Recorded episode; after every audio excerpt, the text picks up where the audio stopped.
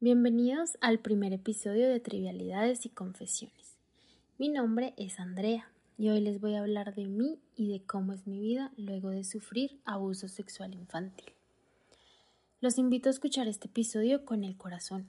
Estoy segura que le podrá servir a muchas personas que pasaron o están pasando por lo mismo. Créanme que no están solos, así lo parezca. Este episodio del podcast estará enfocado en la vida después del suceso y la luz al final del camino. Muy pocas veces nos hablan de qué pasa después del incidente y quien lo vive no sabe si el futuro será bonito. De hecho, estoy segura que no sabe si habrá un futuro. Por eso vengo a contarte un pedacito de mi historia. A los 14 años sufrí de abuso.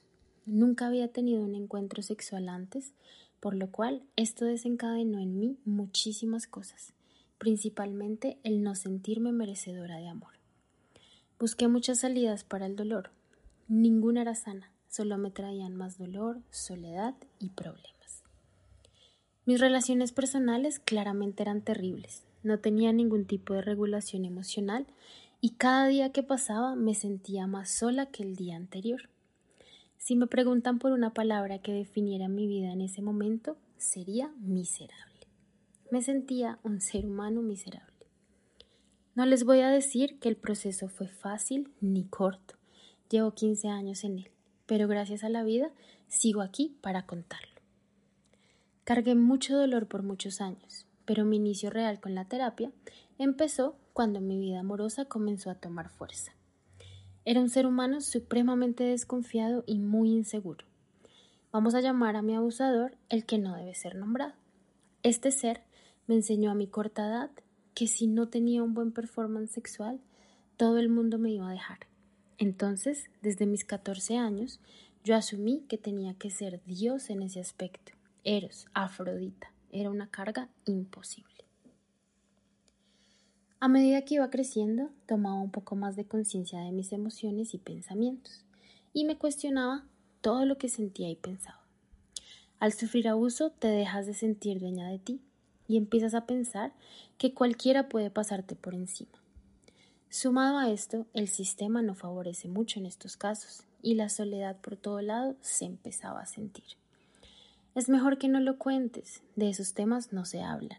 Ya pasó, solo olvídalo. Ha pasado mucho tiempo, déjalo ir. Entre muchas otras cosas que escuché durante muchos años. Me cuestionaba cómo el que no debe ser nombrado seguramente siguió, con su vida como si nada, mientras yo me hundía un poquito más todos los días. Por mucho tiempo fui la oveja negra de la familia, la que no se hallaba, la que no sabía qué hacer con su vida, qué estudiar, para dónde ir, todo el mundo pensaba que yo iba de mal en peor. Y por mucho tiempo eso me lo fui creyendo y me fui convirtiendo en la oveja perdida, la que no se cuidaba, la que no medía consecuencias, la que ponía en riesgo su vida todos los días.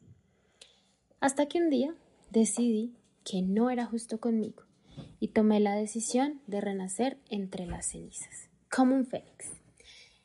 Este renacer me tomó muchísimo tiempo y no fue fácil. Fueron muchos años de lágrimas, de dolor acumulado, de sentirme sola en el mundo y de cuestionarme por qué estaba en él. Durante todo este proceso entré a estudiar varias carreras, hasta que llegué a psicología. Y estudiándola entendí que debía trabajar muchas cosas en mí de las huellas de mi pasado y que este proceso no lo iba a hacer nadie más que yo misma.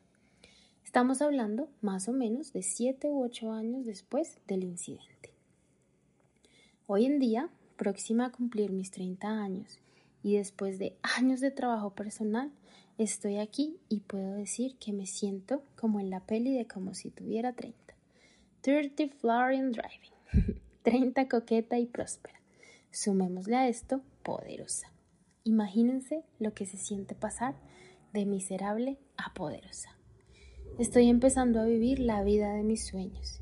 Tengo una esposa espectacular que ha sido mi mano amiga y mi soporte durante los últimos cuatro años.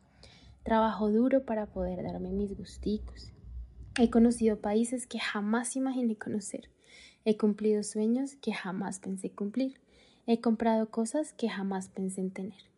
Y lo más importante, siento que merezco todo el amor que el universo me quiera poner en el camino. Finalmente aprendí que pasó, pero se salió. Que se puede salir del dolor poco a poco, con calma, paciencia y sobre todo siendo amables con ustedes mismos y con su proceso. Hay una salida, hay un amor, hay mucha abundancia esperando encontrarlos. Muchas gracias por acompañarme y nos vemos en un próximo episodio.